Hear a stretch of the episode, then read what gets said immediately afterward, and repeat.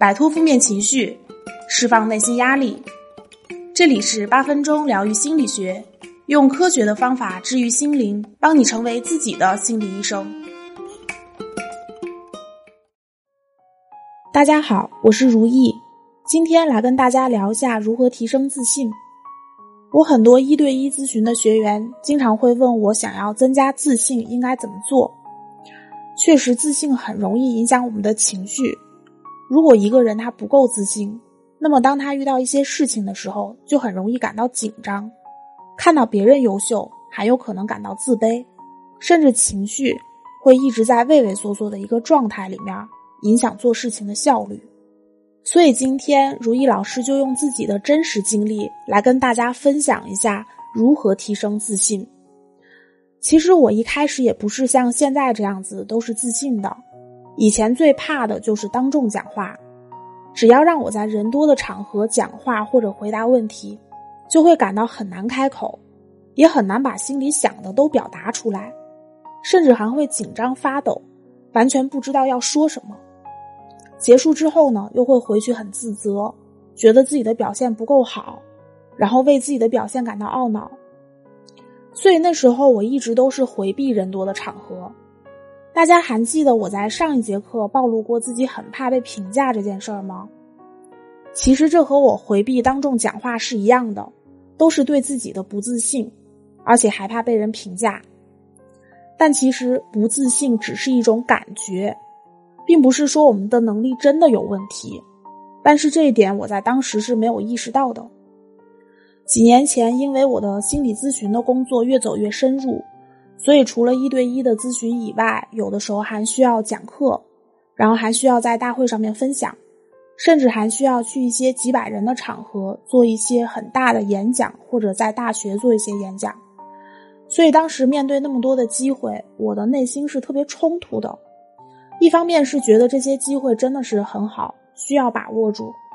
另一方面，我当时其实连十几人的小分享都做不好，都觉得很难。每一次面对大家要张口说话的时候，就会觉得很紧张、很发怵，还会对自己讲的内容觉得特别的质疑，就会觉得我讲的这些东西真的是大家愿意听的吗？或者我讲的这些东西对吗？如果大家不愿意听，该怎么办？但是这种讲课的任务经常有，不是说我想回避就能回避的。所以当时这些事儿也是让我特别的焦虑和心烦。就正当我心烦的时候，我的古琴老师邀请我参加新春古琴雅集的演出。雅集就是一群古琴爱好者的几十人的小型音乐会。当时我就想，这难道就是各种事情提醒我一定要面对当众表现这件事儿吗？那既然躲不过，就不如面对。于是我当时决定从古琴演出这件事儿来突破自己。我选择了一曲自己很喜欢的琴曲报了名，然后在家里不断的练习。我记得当时是练了二百遍。演出当天虽然还是很紧张，就是紧张到上台弹琴的那个手指都是发抖的，但是最后还是顺利的弹完了整曲，而且获得了台下的掌声。下台之后呢，师傅夸我弹得很好，弹得很稳，当时就特别的开心和激动。这次演出之后呢，我对上台讲话、当众表现就有了不一样的体验。借着这股劲儿，又参加了很多其他的演讲活动，这样的次数多了，自己的内心就感觉到更加的坚定和自信。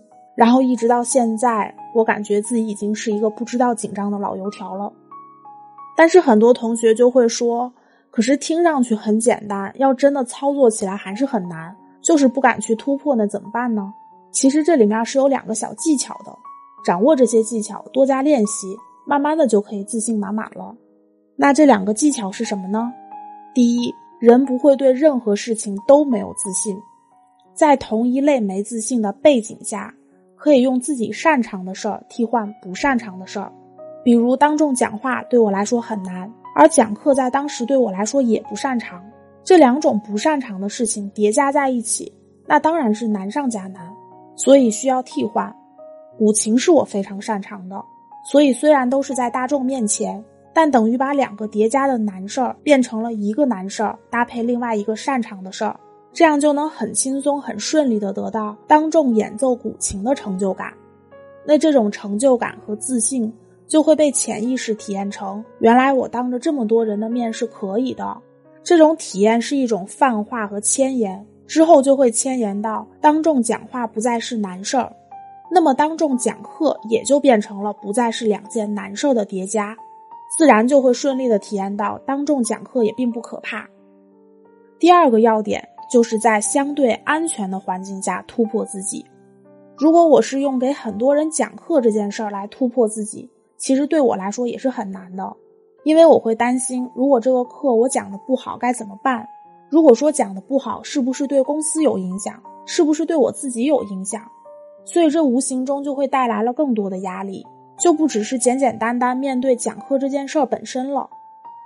但是古琴雅集在当时对我来说是安全的，因为灯一关就黑咕隆咚的，台下坐了几个人你都看不清。抵消了很多的紧张感，而且这个小雅集虽然有几十个人，但也就是一个交流的场子，就算弹的不好，或者中途忘了指法弹不下去了，也是没关系的，最多只是丢脸，没有什么实质性的影响。这样允许犯错的场合，也增加了很多的安全感，很容易得到好体验。只要有了新的好体验，就一定可以刷新旧的不好的体验。如果有和我一样在某方面特别不自信，甚至会影响自己的工作和生活的朋友们，也可以按这种方法来试一试，多练习，就一定会有很大的变化。除了改变自己的小技巧呢，还要做好内心建设。首先，想从不自信变成很自信，一定要有坚定改变自己的心，而不是说，嗯，我这样改也可以，不改也可以。人其实都有懒惰和逃避的心理，如果改变的心不够坚定的话。很容易遇到困难就回避，更重要的是，越逃避越容易没有安全感，而如果勇敢去面对问题，反而更容易获得自信。因为当我们逃避问题时，会想象很多自己接受不了的后果，比如说担心别人不喜欢自己，担心别人嘲笑自己。越是这样担心别人的想法，越会蜷缩成一团，不敢施展自己。自己的想象可能就会吓到自己，会觉得这件事很难。其实突破自己就是要有真实的体验，有了真实的体验，就会发现并没有那么可怕，然后就会用新的体验刷新旧的体验，这样子潜意识就得到了刷新和改变。当你勇敢的去做，并且发现没有那么可怕的时候，自信自然的就得到了发展。人们常说自信是成功的一半儿没有自信的人什么都做不好，做不成。生活中自信无时无刻的不在影响着我们，不论是工作还是学习，自信都起着很大的作用。所以，通过今天的节目，如意老师希望大家都可以帮助自己树立自信，在今后的人生中都可以成为闪闪发光的人。如果你有任何的焦虑或者不舒服的心理，都可以随时私信我，我和我的团队会尽力帮助大家。同时，也希望大家多多转发和评论。我们下期节目不见不散。